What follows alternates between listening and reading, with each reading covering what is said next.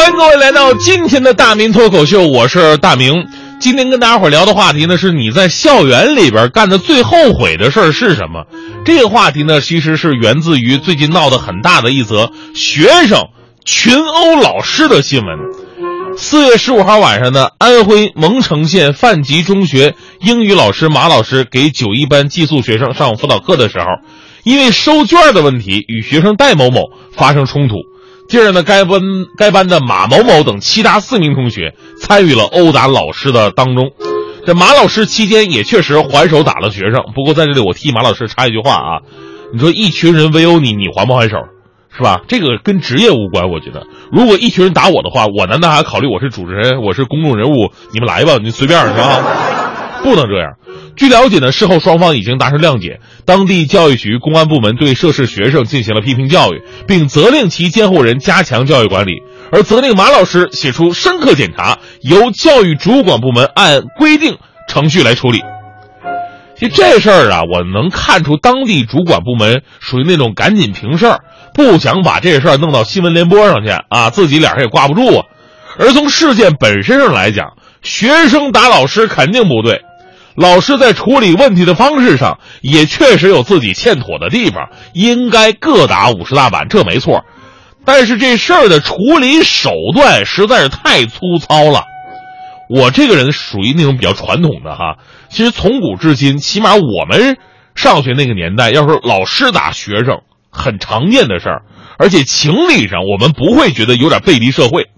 但是反过来，学生打老师，说实话。你说哪个班没有所谓的混混同学是吧？我那还在东北，属于不点火也能自燃的地方。就这我都没有见过学生敢打老师的，所以这就不仅仅是社会事件问题了，这已经上升到我们的道德观和世界观了。当然了，我们说现在年代不一样啊，而且如果我是想被打的这个老师呢，估计平时也没展现太多的人品啊。但是，学生打老师，在我看来还是一件触及底线的问题。而且这都已经拿你看视频了吗？视频当中这学生都拿凳子往上砸呀，下死手啊！请问这样的学生批评就可以了事吗？我再来说个新闻哈，收音机前的老师们一定要挺住。近日，成都市民郑小姐发现自己不到六岁的侄子在用手机玩一款游戏，名字叫做“打老师”，啊，听好，叫“打老师”，而且这还是在很多孩子都爱玩的一款游戏。很多家长对于孩子玩游戏啊，也不太愿意制止，说怕影响孩子跟其他小朋友没有影响，没有没有共同语言。我纳闷了，难难道你们的共同语言就是打老师吗？六岁的孩子不懂事儿，难道游戏开发人员你们也不懂事儿吗？你们老师把你们培养成能在社会上立足的人，目的就是让你回头做一个打老师的游戏，忒不要脸了吧你们！老师要为人师表。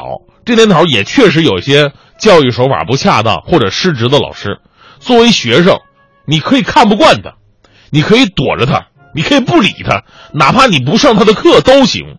但是攻击老师永远是一个原则性的问题。回到我们今天的话题，校园时代最后悔的一件事儿，说点轻松的吧哈。其实我没有攻击过老师哈，这我不敢。呃，我主要是在学业上确实有点拖老师的后腿儿。啊，让这个很多老师受到了伤害。如果没有我的话，可能很多老师现在已经当上校长了。首先，我对不起的就是我的生物女老师。想当年，我不应该让您下不来台。那次您带我们做实验，把蚯蚓切成两半而蚯蚓不死，来证明蚯蚓的再生能力。切完之后，大家伙的蚯蚓都还活着，只有我的蚯蚓被我一刀给切死了。当时我还大喊老师是骗子，让您非常没面子。您哭着就跑出去了。现在想起来，我非常过意不去，老师对不起。但您真的没跟我说我不可以竖着切呀？啊，您知道竖着切蚯蚓能能有多难？那玩意儿老雇佣，你知道吗？还有就是我的物理老师，我也不知道您为什么老看不上我。我记得上第一堂物理课，我只不过跟您辩解了几句。当时您讲的是顺时针和逆时针，我真的不懂啊。而你呢，让我看我的手表。说手表往右转就是顺时针，往左转就是逆时针。您讲的我能懂，但是我我看不明白，我也理解不了。于是你你就骂我是笨蛋，我很郁闷。难道我真的是笨蛋吗？啊！后来直到大学毕业，我才想明白，可能跟我当时戴的是表是电子表有关系吧。但这事儿一直在我心里边留下了巨大的阴影。现在我开车绕转盘，我经常逆行，你知道吧？还有英语老师，英语老师，我特别对不起你。二十六个英文字母我都认识，但连起来我都不认识。我承认英语学习不好跟自己不重视有关系。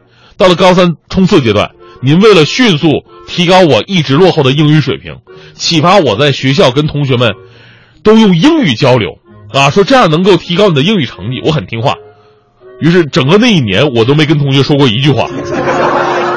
我最过意不去的就是我的数学老师，数学老师我是最对不起您的。小学的加减乘除我还能勉强明白，后来带上什么方程式、根号下、抛物线、坐标轴、侯赛雷还是侯赛因的，我就立马不行了。直到现在，同事们还取笑我说我的数学是不是体育老师教的？我负责任说真不是，反倒我的体育也是数学老师教的，因为很多次体育课走进来的都是数学老师。所以在今天的节目，我深刻的怀念着我的这些可爱的老师们。感谢你们对我一直以来孜孜不倦的教教训，不是教诲，让我今天即使学习成绩一般，但我仍然是一个品格健全的人。我感谢这些日复一日重复着相同的工作，却年复一年的为祖国培养着不同人才的老师们。老师，谢谢你们！在这里，我要送我要送给收音机前所有的老师们三个字：祝您幸福。